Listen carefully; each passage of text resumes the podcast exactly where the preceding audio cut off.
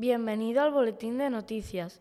Hoy, 11 de mayo de 2022, el juzgado de primera instancia ha enviado este lunes un escrito al Ayuntamiento de Bergondo para que se alerte a los vecinos de San Payo que eviten la ingesta del tubérculo, conocido como el nabo del diablo, debido al reciente fallecimiento de un hombre colombiano de 37 años.